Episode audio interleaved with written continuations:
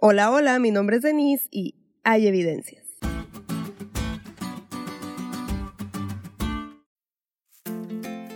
Unas personas que conozco estaban por comprar una vivienda, pero había un pequeño inconveniente. El inmueble que estaban por comprar era en preventa. Tenían que dar una cantidad considerable de dinero por algo que no estaban viendo, por algo que no era una realidad en ese momento. Sin embargo, los de la inmobiliaria se encargaron de darles evidencia de que su palabra era certera. Contaron la historia de la empresa y quiénes eran, mostraron otros proyectos que estuvieron en preventa y que ya habían sido entregados, y el papel del que el terreno en donde el fraccionamiento se iba a construir era propiedad de esa inmobiliaria. Aunque estas personas no podían ver la vivienda que estaban comprando, tenían la certeza de que la verían porque tenían evidencias que la inmobiliaria era de fiar. A los seres humanos nos gusta tener evidencia de las cosas, la certeza de que lo que estamos haciendo es lo correcto y es seguro. En un mundo con tantos misterios y cuestiones demasiado incomprensibles para mentes finitas, eso no siempre se puede.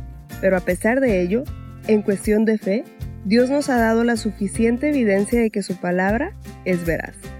En su palabra nos dice quién es Él, en ella encontramos profecías que fueron escritas mucho antes de que se cumplieran y hoy ya son historia. Todas se han cumplido en tiempo y forma. Tenemos en ella la evidencia de que somos propiedad de Dios porque la sangre de Jesús nos compró. La lección de hoy nos habla de una profecía que se le dio a Acaz para persuadirlo a depender de Dios. Sin embargo, su obstinado corazón se aferró a los asirios y no al Señor Jehová, el Dios Todopoderoso. Cada palabra de esta profecía se cumplió y los reyes del norte fueron destruidos.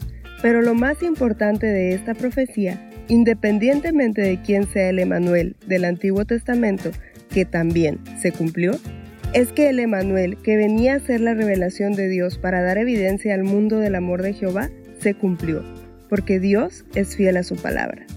Todo lo que fue escrito en tiempos pasados para nuestra enseñanza se escribió a fin de que por medio de la paciencia y del consuelo de las escrituras tengamos esperanza. Tenemos en las escrituras la evidencia suficiente para basar en ella nuestra fe, seguros de que la profecía más grande está por cumplirse, la segunda venida de nuestro Emanuel.